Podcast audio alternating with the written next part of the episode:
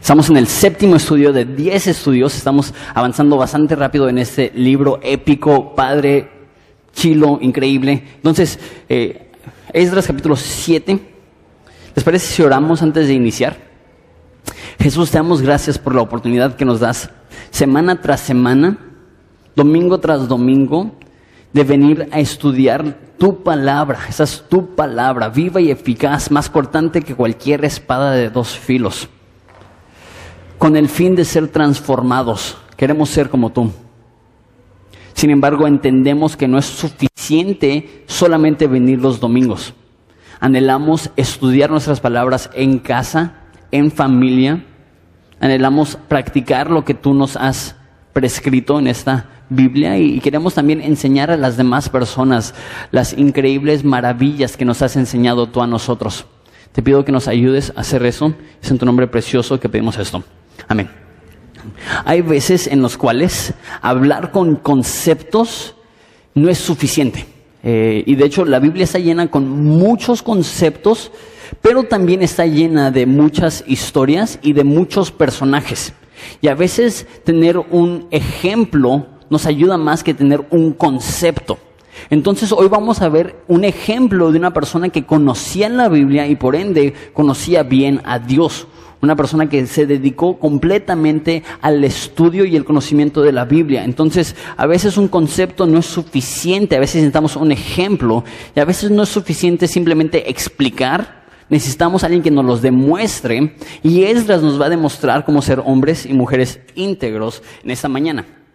Estamos en capítulo 7, Esdras 1 dice así, pasadas estas cosas, en el reinado de Atajerjes, rey de Persia, Esdras, hijo de Seraías, hijo de Azarías, hijo de Ilcías, y ahorita continuamos con eso, pero nada más quiero explicarte dónde estamos, porque eh, si estás leyendo el libro de Esdras, ni siquiera te das cuenta de lo que acaba de suceder, y a veces es bueno utilizar recursos extra bíblicos como comentarios, como libros de historia, para entender qué es lo que está sucediendo.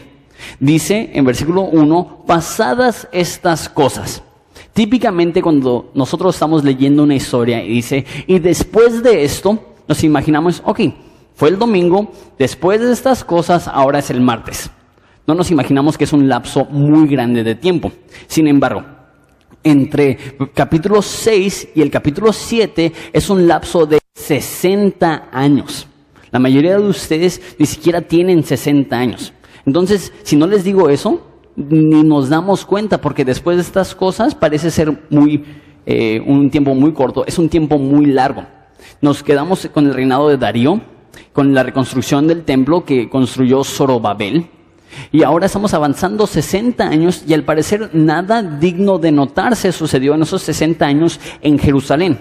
Pero en caso de que te guste la historia y te gusta como que este, ensamblar el rompecabezas de la historia. En este lapso de capítulo 6 a capítulo 7 es cuando sucede lo, de la historia de, Esther.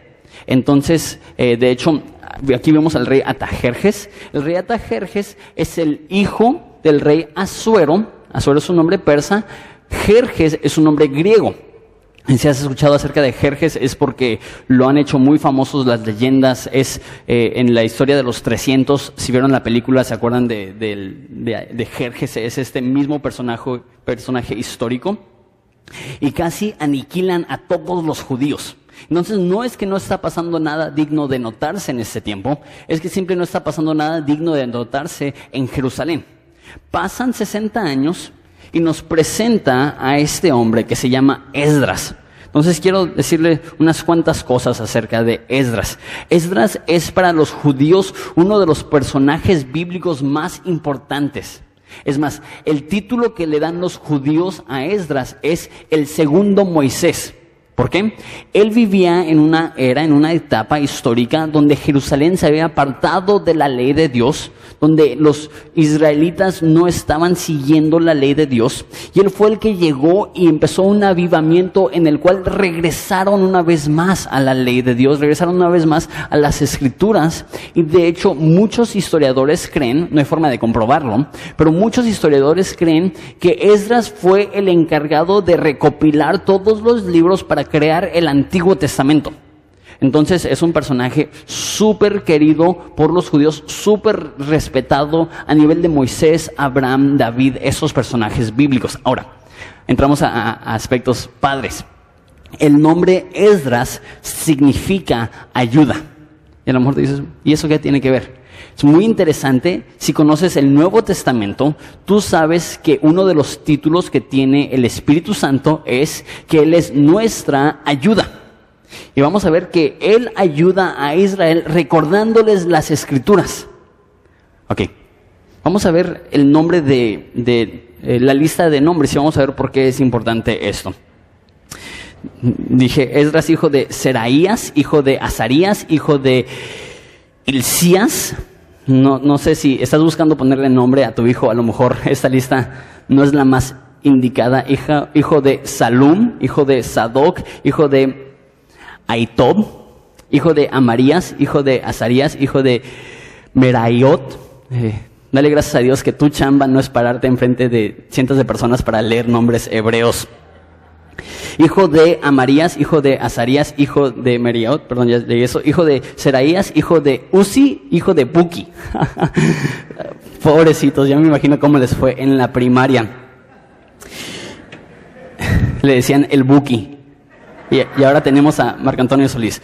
Ok, este, hijo de Abisúa, hijo de Finés, hijo de Eleazar, hijo de Aarón, primer sacerdote. Ok, ¿por qué es importante esta lista de nombres? Si conoces bien la Biblia, si tienes tiempo, lo viste, si no, probablemente no lo viste. Aarón, Eleazar, estos son los primeros sumos sacerdotes. Eso significa que Esdras es del linaje de Aarón, que significa que Esdras es un sacerdote. Ok, muy interesante esto. ¿Por qué? Porque él va a ayudar regresando la Biblia. Él es ayuda. Él es un sacerdote. ¿Se acuerdan cómo se llamaba el sumo sacerdote en la primera mitad del libro que vino con Zorobabel? Eso no es casualidad. Se llamaba Yeshua. Y cuando se va Yeshua, llega Esdras. Él ayuda. ¿Y qué es lo que hace? Recuerda a las personas de la ley. Ok, si no conoces el libro de Juan, eso no tuvo nada de sentido. Déjate digo lo que dice Juan. Juan dice, les conviene que me vaya porque después de que me vaya, vendrá la ayuda y el ayudante les recordará todas las cosas que he dicho. Vemos una imagen del Espíritu Santo aún en el Antiguo Testamento. Ahora, otra cosa muy interesante acerca de Esdras. Esta, este linaje nos demuestra que su papá era sacerdote y su abuelo era sacerdote. Ahora la pregunta es, ¿qué está haciendo en Babilonia? Ya reconstruyeron el templo y ya regresó un remanente a Jerusalén para, para restablecer los sacrificios. Él tenía que estar en Jerusalén. ¿Y por qué no está en Jerusalén? Probablemente porque su abuelo no era un buen seguidor de Dios. Aunque tenía el título sacerdote, cuando se presentó la oportunidad de regresar a Jerusalén, no regresaron los papás de Esdras y los abuelos de Esdras eran hipócritas, que confesaban adorar a un Dios con su título, soy sacerdote, mas no con su vida, no regresaron a Jerusalén. Ahora vamos a ver que este hombre no siguió en ese ciclo pecaminoso que habían establecido sus padres. Y empiezo con decir esto. No tienes tú que repetir los mismos errores que han cometido tus padres. Eh, eso vamos a regresar a ese concepto al finalizar del libro. Ah, perdón, al finalizar este capítulo, al finalizar este estudio. Pero quiero que, metas eso a tu mente. No tienes que repetir los errores de tus padres. Seguimos viendo cosas acerca de Esdras. Eh, este Esdras subió de Babilonia, era escriba diligente en la ley de Moisés que Jehová Dios de Israel había dado y le concedió el rey todo lo que pidió, porque la mano de Jehová su Dios estaba sobre Esdras. Ok, ya nos dijo que es sacerdote, ya nos dijo que su nombre significa ayuda, ya les dije yo que es una persona eh, muy importante en la historia judía, y aquí nos explica un poquito más acerca de él. Era escriba, y a lo mejor para nosotros el nombre escriba se escucha como, eh, como un secretario, Pero es mucho más que eso. Les explico cuál era la función de los escribas. Los escribas eran los encargados de copiar la Biblia. Entonces, de hacer copias de la Biblia. Y tú dices, eso no es difícil, copy-paste. No. Eh, en ese entonces, lo que tenían que hacer es que iban letra por letra y no en, esa cultura, las reglas cuando estudiaban no les permitían dar más de una letra a la vez. No, no podías ver toda la palabra y escribir toda la palabra, tenías que ir letra por letra. C, A, S, A, toda la Biblia. Ahora, cuando llegaban al nombre de Dios, le tenían tanta reverencia que bajaban su pluma, se iban a bañar y regresaban y ponían el nombre de Dios. Y si salía dos veces consecutivas, escribían Dios, perdón, se bañaban, escribían Dios, se bañaban y escribían Dios, y cuantas veces salía el nombre de Dios, iban y, se bañaban todo el cuerpo. Era simbólico nada más a la reverencia que tienen a Dios, que tenían a Dios. Entonces es un trabajo muy difícil. Y cuando dice que era un escriba diligente, esa palabra diligente significa diestro, significa bueno, era muy bueno para copiar. Ahora, los escribas tenían más que una función. No solamente era escribir y copiar la ley de Dios, era también interpretarla.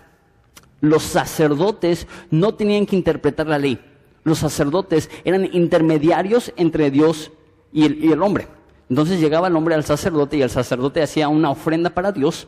Ya no tenemos eso. Dice en Hebreos que Jesús es nuestro sumo sacerdote. Ya no vamos a un hombre para tener acceso a Dios, ahora vamos a Jesús para tener acceso a Dios. Y dice en 1 Timoteo que hay un solo mediador entre Dios y el hombre, Jesucristo hombre. Entonces, Dios ya abolió el sistema religioso de los judíos y lo reemplazó con sí mismo. Ahora, ¿cómo llegamos a Dios? Es a través de Jesús. Entonces los sacerdotes no interpretaban la Biblia, hacían sacrificios por el pueblo. Eran los escribas que tomaban la Biblia y decían, esto significa esto. Y este va a ser una ocupación que se va a convertir probablemente en la ocupación más bien vista en la sociedad después de ser sacerdote. O sea, lo mejor, tú le pedías a Dios, Dios, por favor, que mis hijos sean escribas. E, eso, eso era eh, el trabajo, la chamba, la ocupación, la vocación, una de las más importantes en todo Judea. Él es uno de los pioneros. Hasta él no hemos visto escribas notorios. Él fue sacerdote y también fue escriba. Ahora, eso es importante también. Lo vamos a ver, lo vamos a visitar otra vez al final del estudio, porque las personas después de él que fueron escribas, conocemos del Nuevo Testamento escribas y fariseos. Siempre escuchas escribas y fariseos, tenemos una connotación negativa por la Biblia. ¿Por qué? Porque estas personas que empezaron bien, se convirtieron en hipócritas. Entonces, nada más, eh, una vez más, almacenen eso en su mente. Vamos a regresar a eso al final del libro. Nada más les estoy dando eh, eh, una introducción a Esdras. Ok, este, ahora, no quiero pasar mucho tiempo en esto, pero se me hace muy importante definir unos cuantos términos porque a veces estamos en, la iglesia y escuchamos estudios, pero no, se definen términos importantes. Dice que era un hombre diligente, dice versículo 6, en la ley de Moisés. Y antes de entrar más en el estudio, necesito responder una pregunta. ¿Necesitamos nosotros ser diligentes en la ley de Moisés? O en otras palabras, ¿la ley de Moisés aplica a nosotros? Es la pregunta. Y lo que he visto es que la mayoría de gente dice, sí, claro que sí. Yo digo, ¿comes mariscos? Y ellos dicen, sí. ¿Comes carnitas? Ellos dicen, sí. ¿Comes tocino? Sí, a morir. Entonces yo digo, entonces no crees que debes decir la ley de Moisés, porque la ley de Moisés no permite ni comer puerco ni comer mariscos. Y tú dices, ay, no es que no sabía. ¿Qué tal esto? Cuando una mujer está en su regla, bíblicamente tenía que estar una semana sin salir de la casa. Y, sin y, si no, y si salía de la casa tenía que caminar en la calle gritando, inmunda. ¿Te imaginas? Hoy, en día a las mujeres les da pena sacar así algo de su bolsa. Ahora caminando en la calle gritando, inmunda, inmunda, y las personas están caminando y te sacan la vuelta porque les vas a hacer ceremonialmente impuro. Ok, entonces seguimos eso. seguimos la ley, entonces ya hay, ya hay un conflicto porque dices, ¿y qué de los diez mandamientos? Los diez mandamientos son buenos. Dicen, honrarás a tu padre y a tu madre. No tendrás dioses ajenos, no robarás, no, no adulterarás. Estás diciendo que no tengo que seguir eso. Y, si, ven cómo puede ser un conflicto, porque entonces nosotros decimos, ok, ¿cuál seguimos y cuál no? Pues el que queramos, el que nos convenga. No es así. Les leo unas cuantas escrituras. No tienen que ir allá, lo quiero hacer muy rápidamente. Romanos 7.4 dice así. Si lo pueden poner en pantalla, por favor. Romanos 7.4. Dice, así también vosotros, hermanos míos, habéis muerto a la ley mediante el cuerpo de Cristo para que seas de otro, del que resucitó de los muertos a fin de llevar fruto para Dios. Versículo 6, por favor, si puedes ir a Romanos 7.6. Dice,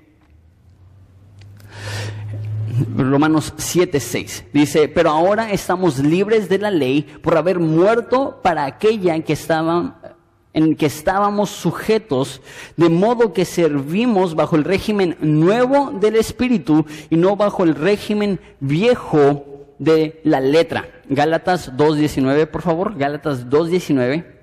Porque yo por la ley soy muerto para la ley, a fin de vivir para Dios. Efesios 2.15, ya sé que estoy dando muchos versículos, a ver si puede de, la, eh, de las diapositivas.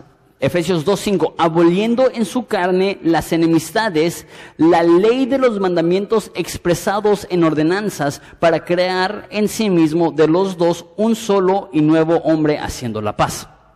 Estos versículos son claros. No estamos bajo la ley. Entonces, la pregunta es, ¿qué significa no estar bajo la ley? Lo más sencillo es eso.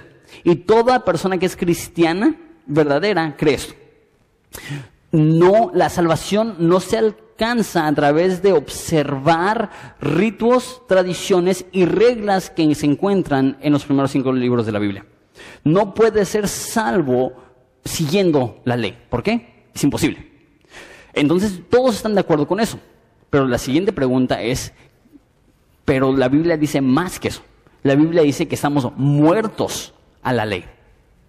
Eso significa, creo yo, y eso es muy debatido, pero creo yo que eso significa que el cristiano no tiene que seguir las leyes de la ley.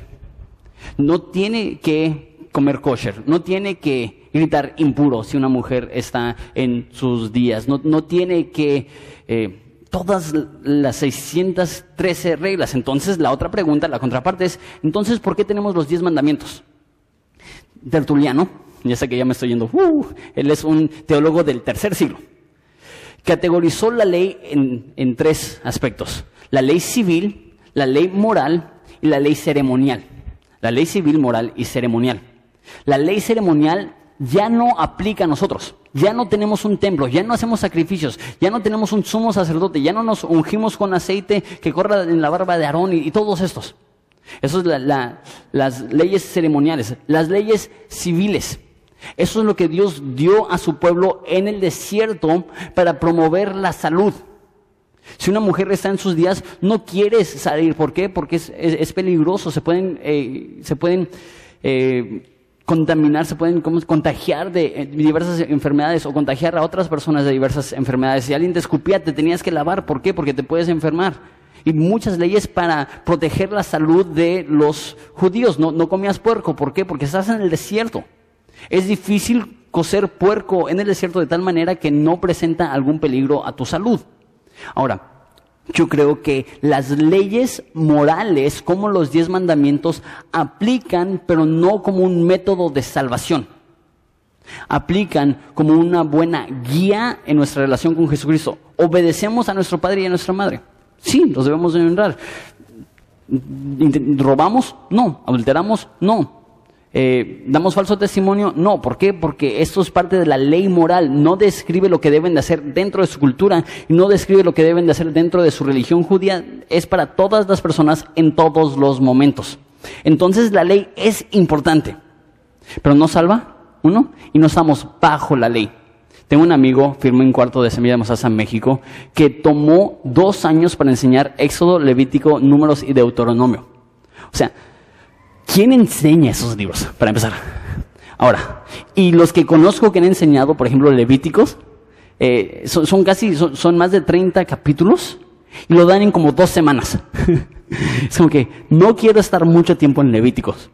Él se tomó meses, yo creo unos ocho meses enseñando Levítico. Su iglesia creció por como mil personas. E, es importante la ley de Dios, Dios habla a través de la ley de Dios. Pero lo que llego es, tengo, tenemos que aclarar esta confusión que hay de qué es lo que aplica al cristiano y qué es lo que no aplica al cristiano. Entonces, para, para salvarnos de todo eso, ya nosotros como cristianos del nuevo pacto vamos a hablar de toda la Biblia. ¿Ok? Eh, Esdras era un escriba diligente en la ley de Dios. Nosotros debemos ser cristianos diligentes en toda la Biblia. ¿Ok? Entonces, así le vamos a dar a ese tema. Entonces, eh, Versículo 7 dice, con él subieron de, a Jerusalén algunos hijos de Israel, de los sacerdotes, levitas, cantores, porteros y sirvientes del templo en el séptimo año del rey Atajerjes. Y llegó a Jerusalén en el mes quinto del año séptimo del rey, porque el día primero del rey, perdón, el día primero del mes fue el principio de la partida de Babilonia. Y el primero del mes quinto llegó a Jerusalén estando con él la buena mano de Dios. Lo que dice aquí, subieron a Jerusalén. Esdras dirigió una segunda salida de Babilonia para regresar a Jerusalén y los próximos dos capítulos nos van a expresar y nos van a explicar cómo sucedió esa salida de Babilonia para regresar a Jerusalén. Y dice que con ellos estaba la buena mano de Dios. Esta frase, la buena mano de Dios, se va a repetir seis veces en los próximos cuatro capítulos. Es importante. Básicamente significa salieron con la bendición de Dios. Esdras 7.10, probablemente el versículo más famoso de Esdras, dice así. Porque Esdras había preparado su corazón para inquirir la ley de Jehová, para cumplirla y para enseñar en Israel sus estatutos y decretos. Mira el orden. La buena mano de Dios estuvo con ellos, la bendición de Dios estuvo con ellos. ¿Por qué? Porque Esdras había preparado su corazón para inquirir la ley de Jehová. Primera cosa que quiero notar. Esdras preparó su corazón. ¿Qué significa eso? No es algo que sucede por naturaleza. Estudiar la Biblia, conocer la Biblia, escudriñar la Biblia es algo que te tienes que proponer. Eh, tener un tiempo devocional en tu vida es algo que te tienes que proponer, es algo que tienes que preparar tu corazón para hacer. ¿Y qué es lo que hacía? Tres cosas. Escudriñaba la Biblia, dice, inquirir la ley, cumplir la ley y enseñar la ley. Ok, esa palabra inquirir es importante. Esa palabra inquirir es casi como un detective que está buscando, que está escudriñando, que está desmenuzando. Hay muchas personas que creen que con el simple hecho de leer la Biblia es suficiente. Hay personas que creen, ya cumplí, ya leí mi capítulo. Y esa mentalidad es muy común. Y déjate digo eso. Prefiero que tengas esa mentalidad a que digas, no necesito leer la Biblia. Mm. Mejor leer un capítulo que no leer nada. Pero la Biblia muy rara vez nos pide que leamos la Biblia. Típicamente nos dice que la meditemos, que la conozcamos, que la vivamos, que la obedezcamos. Ok, no sé tú. Yo soy así. Yo, yo aprendo mejor escuchando. Paso mucho tiempo escuchando prédicas porque es la forma más fácil para, para eh, mi aprendizaje, mi tipo de aprendizaje. Me encanta leer, pero soy el tipo de personas, y no sé si te puedes relacionar, que leo algo y mientras lo estoy leyendo soy como que, wow, eso está increíble, eso está súper. Cierro el libro y digo, ¿qué leí? no me acuerdo de nada y me frustraba porque me pasaba con la Biblia. De repente estaba leyendo la Biblia y dice, wow, eso es palabra de Dios. Esto va a cambiar mi vida. Y la cerraba ahí. No me acuerdo ni una frase de lo que leí. Entonces leemos y, ah, pues ya cumplí. Pero realmente no es parte de nosotros. La Biblia es algo que se debe de escudriñar, que se debe de estudiar, que se debe de asimilar, que se debe de meditar.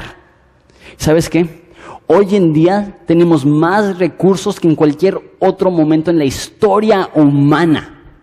Uno de mis predicadores favoritos es Carlos Spurgeon, siglo XIX, una iglesia de 5.000 personas en Londres, sin equipo de sonido. Él predicaba a 5.000 personas gritando y escribió un libro y dijo, si tienes el pecho pequeño, Dios no te creó para ser pastor. porque necesitas poder proyectar tu voz para ser un pastor, porque no había sistema de, sonido en ese entonces. Y, y lees sus libros y lees sus sermones y dices, esa persona sabe un chorro. ¿Sabes cómo sabía él? Iba a una librería. Y tenía una cosa que, que, se llama un libro con hojas, no sé si las has visto. Y pagaba un chorro de dinero y se llevaba un librote y llegaba a su casa con una vela y leía. Me pregunto, ¿qué habría hecho Carlos Spurgeon con un iPhone? ¿Te imaginas? ¿Qué hubiera hecho Carlos Spurgeon con podcast? Poder escuchar lo que los mejores pastores alrededor del mundo están enseñando ahorita. Hay cientos de comentarios gratis en internet. Hay muchas cosas, muchos comentarios y enseñanzas gratis en internet. En nuestra página tenemos más de 600 predicaciones gratis que puedes escuchar casi de todos los libros de la Biblia. Tenemos más de 200 entradas al blog donde puedes leer de temas específicos. Somos parte de un movimiento global de más de 2.000 iglesias. Somos un movimiento eh, nacional de 80 iglesias y aparte hay buenas iglesias, por ejemplo en San Salvador, en Cali, Colombia, en Lima, Perú. Hay mucho contenido. No hay excusa para no estudiar la palabra. Hay tantos recursos. Entonces lo que voy a hacer, a lo mejor no eres muy tecnológico, y lo que te recomiendo es pasar a la librería, habla con Lorna, hablo con Dani y, y sabes que necesito unos cuantos materiales. Les recomiendo, ya no tenemos muchos, ya se nos acabaron la mayoría, pero comentarios de Warren Wiersbe es de lo mejor que, que tenemos aquí en la librería. Entonces, les recomiendo, si no son tecnológicos, encuentren la forma. Si sí lo son, Rediman la tecnología. Asesina Candy Crush. Si recibo una aplicación más, una solicitud a unirme a Candy Crush, voy a perder la razón. Deja de ver fotos de personas que ni conoces en Facebook por si acaso sales, porque estuviste en el mismo evento. Deja de pasar por las noticias de tu Facebook perdiendo horas tras horas tras horas de tu vida. Deja de ver videos de caídas en YouTube. Deja de ver borrachos hablando chisoso en YouTube. ¿Son malas esas cosas? No, lo hago, sí. Pero redime el tiempo. Puedes hacer más estudio hoy en día en una hora que hace 15 años en 10 horas. Lo creo de todo corazón. Puedes asimilar más información ahorita que en cualquier otro momento en la historia y estamos mandando pajaritos enojados. Angry Birds. Y, digo yo, Dios, ayúdanos a que utilicemos esto como un buen recurso. Porque estamos, en Horizonte estamos totalmente a favor de la tecnología. Pero tecnología como una herramienta y no como un ídolo. Eh, tecnología como una y no como un maestro. Entonces, escudriñaba las escrituras. Quiero, horizonte, que seamos personas de la Biblia. No solamente los domingos. Primero Dios, siempre que llegues los domingos vamos a estar escudriñando las escrituras. Pero también en tu casa, con tu familia. Entonces, eh, vamos a poner en la página de la iglesia, horizonteensenada.org, esta semana una listota de cómo encontrar recursos buenos en español. Vamos a poner libros gratis en español, todo para que no, no tengas excusa. Es, que no sé dónde buscar. Horizonteensenada.org, ahí vas a encontrar todo lo que necesites. Lo, voy a poner el link también en mi Facebook, porque quiero que tengamos estos buenos recursos en nuestras manos. Ok, no es suficiente leer la Biblia, necesitamos entender la Biblia. No es suficiente solamente leer la Biblia, necesitamos saber y conocer la Biblia, conocer al Dios de la Biblia. Pero ahí les va.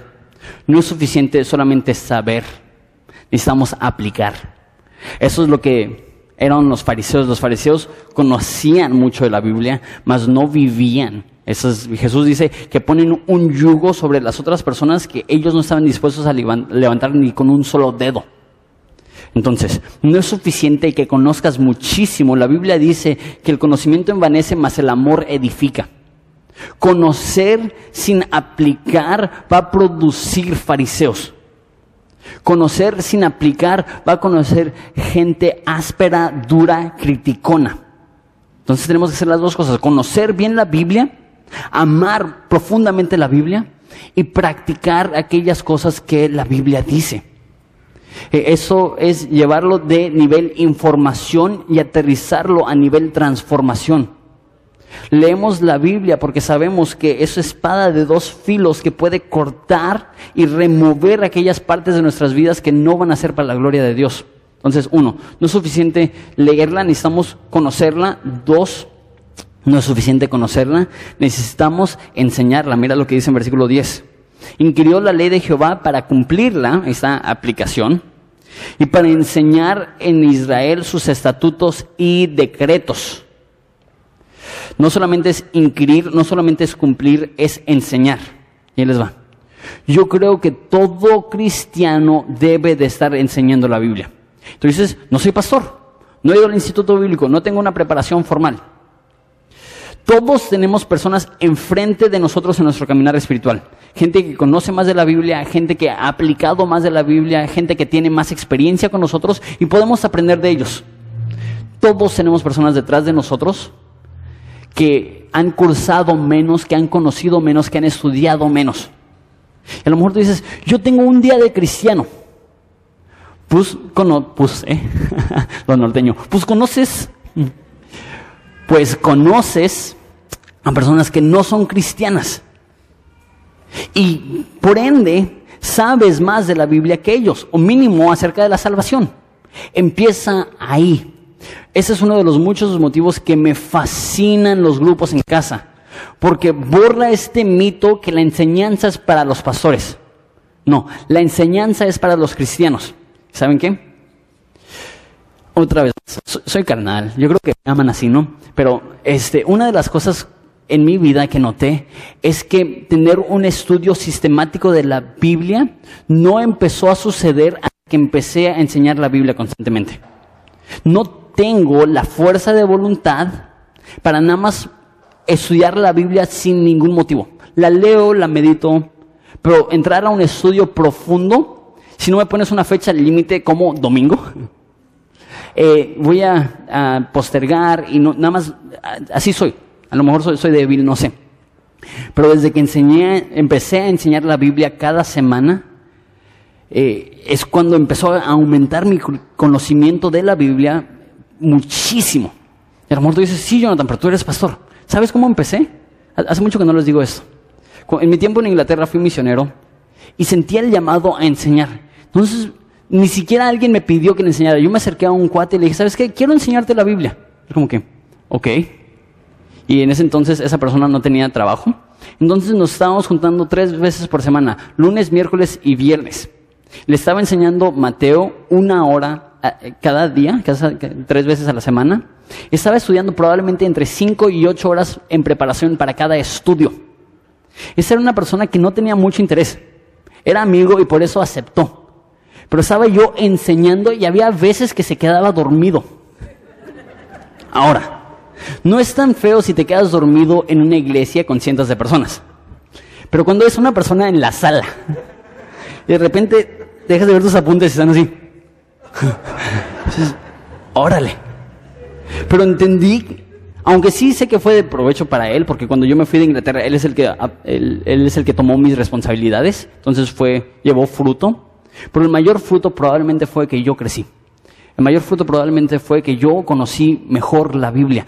Cada uno de los líderes de grupos en casa te van a decir, aprendo con Jonathan, aprendo 20 veces más cuando yo doy algo.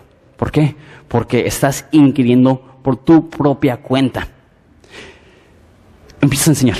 Si es una persona en tu trabajo, si es una persona en tu escuela, si es una persona en tu colonia, si es abrir un grupo en casa, si es mínimo unirte a un grupo en casa con el fin a lo mejor de salir un día a empezar un grupo en casa. Enseña, enseña, enseña, enseña, enseña, porque es lo que me sirvió a mí. Es lo que me ayudó a crecer a mí. Y sé que tú también vas a poder crecer de esa forma. Ok. Versículo 11. Vamos a avanzar un poquito más rápido. Esta es la carta de, perdón, la copia de la carta que dio el rey Atajerjes al sacerdote Esdras, escriba, versado en los mandamientos de Jehová y en sus estatutos a Israel. El motivo que vamos a avanzar un poco más rápido es porque esto es nada más una, este, una correspondencia entre el rey y, y Esdras y no hay mucho que explicar, se explica solito. Artajerjes, rey de reyes, a Esdras, sacerdote y escriba erudito en la ley de Dios del cielo, paz.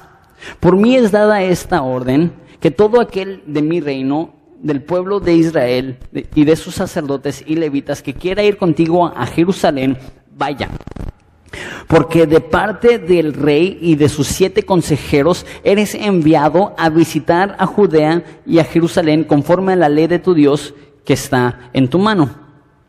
Y llevar la plata y el oro que el rey y sus consejeros voluntariamente ofrecen al Dios de Israel, cuya morada es en Jerusalén. Le está diciendo, puedes ir y puedes llevar de mi dinero para el viaje y para los sacrificios, vamos a ver. Y toda la plata y, oro que halles en toda provincia de Babilonia, con las ofrendas voluntarias del pueblo y de los sacerdotes que voluntariamente ofrecieren para la casa de Dios, las cuales, la cual está en Jerusalén. Comprarás pues diligentemente con ese dinero becerros, carneros y corderos y sus ofrendas y con sus ofrendas y libaciones y ofrecerás sobre el altar de la casa de vuestro Dios, la cual está en Jerusalén. este rey está siendo muy generoso, está diciendo, quiero que tengas dinero para hacer cualquier cosa que necesites, primordialmente los sacrificios. Los utensilios que te son integrados para el servicio de la casa de Dios los restituirás delante de Dios en Jerusalén. Y todo lo que se requiere para la casa de tu Dios que te sea necesario dar, lo darás a la casa de los tesoros del rey. Y por mí, Atajerjes rey, es dada orden a todos los tesoreros que están al otro lado del río, que todos los que hospida el sacerdote Esdras, el escriba, de la ley de Dios del cielo se, se le conceda prontamente. le está diciendo a Esdras, no solamente te voy a dar yo lo que necesites, pero si te hace falta ya estando allá, tú pídele a quien sea y por ley te tiene que dar lo que le pidas. Eh, hasta 100 talentos de plata, 100 coros de trigo, 100 vatos de vino, es norteño al parecer, Atajerjes, eh, 100 vatos de aceite y sal sin medida. Todo lo que es mandado por el Dios del cielo sea hecho prontamente para la casa del Dios del cielo, pues, ¿qué habrá de ser de su ira contra el reino? del rey y de sus hijos. ¿Por qué habría de ser su ira contra el reino? Eh, aquí está su motivación. Atajerjes le tiene miedo a Dios. Entonces da dinero para que haya sacrificios. Vemos su motivación, una motivación algo egoísta, sin embargo, Dios lo usa. Eh, versículo 24. Y a vosotros os hacemos saber que a todos los sacerdotes y levitas, cantores y porteros, sirvientes del templo y los ministros de la casa de Dios, ninguno pondrá, podrá imponerles tributo, contribución ni renta. Me gusta eso. A los sirvientes del templo, o sea, los sacerdotes, los pastores, no tenían que pagar ni impuestos ni renta. Si tuvieran una máquina del tiempo, voy a esa era. Eh, versículo 25. Y tú, Esdras, conforme a la sabiduría que tienes de tu Dios, pon jueces y gobernadores que gobiernen a todo el pueblo que está al otro lado del río, y todos los que conocen las leyes de tu Dios, y al que no las conoce, le enseñarás. Interesante. Y cualquiera que no cumpliere la ley de tu Dios y la ley del rey será juzgado prontamente, sea a muerte, destierro, a pena de multa o prisión. Atajerjes entiende. Busca a personas que no conocen y enséñales. Busca a personas que no conocen y antes de criticar, enséñales. ¿Cuánto provecho sería para nuestra cultura el enseñar antes que criticar. El enseñar, el instruir antes de decir, ah, es que tú. Él dice, si alguien no sabe, demuéstrale. Cuando no cristianos viven como no cristianos, en vez de juzgarlos, debemos de ayudarles, porque no saben. Eso me lleva a lo que acabo de decir hace cinco minutos. Todos podemos enseñarle a alguien. Todos conocemos más que alguien. Y Dios te puede usar a ti en el lugar donde estás ahorita. A lo mejor te hace falta mucho. A lo mejor todavía hay áreas de tu vida donde no has madurado, no has crecido, sin embargo sabes más que alguien. Empieza a enseñar, empieza a compartir, empieza a hablar de Jesús. Algunas personas dicen, sí, pero ¿qué voy a hablar? No sé nada. Nada más háblales de Jesús, eso es lo más importante. Diles lo que Jesús ha hecho por ti, diles lo que Jesús hizo en la cruz. Cuéntales acerca de la vida de Jesús. No necesitas ser teólogo, necesitas ser cristiano. Si eres cristiano, comparte lo que Dios te está hablando, comparte lo que Dios te está enseñando. Mira la respuesta de Esdras. Bendijo Jehová Dios, bendito, perdón, Jehová Dios de nuestros padres, que puso tal cosa en el corazón del rey para honrar la casa de Jehová que está en Jerusalén. E inclinó hacia mí su misericordia delante del rey y de sus consejeros y de los príncipes poderosos del rey. Y yo, fortalecido por la mano de Dios sobre mí, reuní a los principales de Israel para que subiesen conmigo. Aquí está lo que quería llegar. ¿Qué es lo que hizo Esdras? Después de 80 años, perdón, 60, no, sí, 80 años, porque son 60 años que se reconstruyó el templo y 21 años que tomó reconstruir el templo. Entonces, hace más de 80 años sus padres debieron de haber regresado a Jerusalén. No lo hicieron. Sus padres eran hipócritas, sus padres eran rebeldes. Pero él decidió regresar a Jerusalén, regresar a la adoración. Necesitas escucharme. Hay personas en esta iglesia que son cristianos y sus papás les desprecian por ello. Y no me imagino cuán difícil es eso. Pero ¿qué es lo que necesitas hacer? Necesitas seguir al Dios de la Biblia a toda costa. Y si tus papás han vivido en pecado y si tus papás están rechazando a Jesús, no uses eso para justificar tu propia vida. Tú busca a Jesús. Me ha tocado personas en esta iglesia ya mayores de edad, a lo mejor es un poco diferente si son niños pequeños, pero me ha tocado gente ya mayores de edad que sus padres le dicen, si vas a la iglesia, no regreses a esta casa. ¿Qué es lo que tienen que hacer? Ahí es, vamos a obedecer a nuestros papás o vamos a obedecer a Dios. Tenemos que obedecer a Dios, tenemos que servir a Dios. Y entiendo que esto es doloroso para algunos de ustedes porque hay personas aquí que han tenido padres pésimos, ya sea que fueron abusivos o que a lo mejor fueron negligentes. ¿Sabes por qué te duele? Porque todos fuimos creados para un Padre perfecto. Y ningún Padre humano, por más bueno que sea, es capaz de llenar ese vacío que solamente nuestro Padre perfecto puede llenar. A lo mejor tu padre te abusó o a lo mejor tu padre fue ausente, pero tenemos un padre que dice, no te dejaré ni te desampararé. Y podemos romper con este ciclo familiar a través de la fuerza de Dios, a través del Espíritu Santo. Como Esdras decidió, si mis papás quieren ser hipócritas, si mis papás quieren ser sacerdotes, mas no estar en el templo de Dios, allá ellos. Yo voy a seguir a Jesús. Yo voy a tener un compromiso personal con Jesús. Y les pedí que recordaran algo también eh, acerca de los escribas, que 400 años después van a ser los seguidores de Esdras que crucifican a Jesús.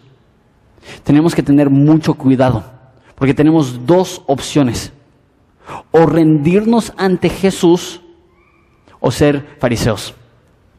O decir, va, Jesús, lo que tú dices es la ley, lo que tú dices es verdad, lo que tú dices obedeceré. O endurecernos, endurecernos y endurecernos y endurecernos hasta el momento que cuando vemos a Jesús le odiamos, como los fariseos, que por su fervor religioso, cuando se encontraron a alguien que les daba un mensaje diferente al que ellos creían, lo mataron. Hay de nosotros que tengamos tradiciones que van en contra de la Biblia. Y el momento que la Biblia expone esas tradiciones, decimos, ¿sabes qué? Ya sé que está en la Biblia, pero es que esto lo practicaron mis papás, y esto lo practicaron mis abuelas, y esto lo practicaron, mis bisabuelos. No. Es obediencia o fariseísmo. Eso obediencia o un corazón duro. Eso me recuerda al versículo 10. Esdras preparó su corazón. para estudiar la Biblia, pero no se detuvo ahí, la cumplió, cumplió los mandatos de Jesús. Jesús dice, si son, si ustedes son mis discípulos, si obedecen mi palabra. Pero no solamente la obedeció, la compartió. Qué, qué bello ver este ejemplo de una persona que no es hipócrita, es obediente, una persona que no es un fariseo, tiene el corazón listo para seguir todo lo que Dios dice. ¿Y cómo responde ante la generosidad de su rey? Con agradecimiento. Bendito sea Jehová, Dios de nuestros padres. ¿Cómo respondemos nosotros ante tal generosidad de Dios? Que nos ha dado la Biblia, que nos ha dado una mente, que nos ha dado la capacidad de asimilar esos conceptos, hay una respuesta lógica y esa es la adoración. Entonces, eso es lo que vamos a hacer. Vamos a ponernos de pie, si puedes en este momento, por favor, ponerte de pie. Vamos a orar, vamos a participar de nuestras ofrendas y vamos a cantarle a Jesús porque Él es digno. Jesús, te damos gracias por ejemplos como Esdras, pero también te pedimos porque sabemos que muchos aquí no leen la Biblia. Y vienen a lo mejor a la iglesia y escuchan semana tras semana, es bueno leer la Biblia y, no la leen. Pero posiblemente aún más personas la leen, pero no la meditan, no la estudian, no consideran las cosas que contiene. Y a lo mejor hay personas aquí que sí la leen, a lo mejor hay personas aquí que sí la escudriñan, pero que son como fariseos que, conocen la Biblia, mas no conocen a Jesús. Y a lo mejor hay personas aquí que sí leen, sí conocen, sí aplican, mas no enseñan. Nos hemos convertido en ovejas gordas que hemos recibido mucho y dado poco. Padre, yo creo que cada uno de nosotros en algún momento hemos sido así o en alguna cantidad somos hacia ahorita. Ayúdanos a ser como Esdras, a leer, escudriñar, entender, aplicar y enseñar todo lo que hemos aprendido. Te doy gracias por los grupos en casa, que tú los estás prosperando, que están creciendo, que están aumentando. Te pido que, que tú te glorifiques a través de este ministerio de Horizonte. En nombre de Cristo Jesús. Amén.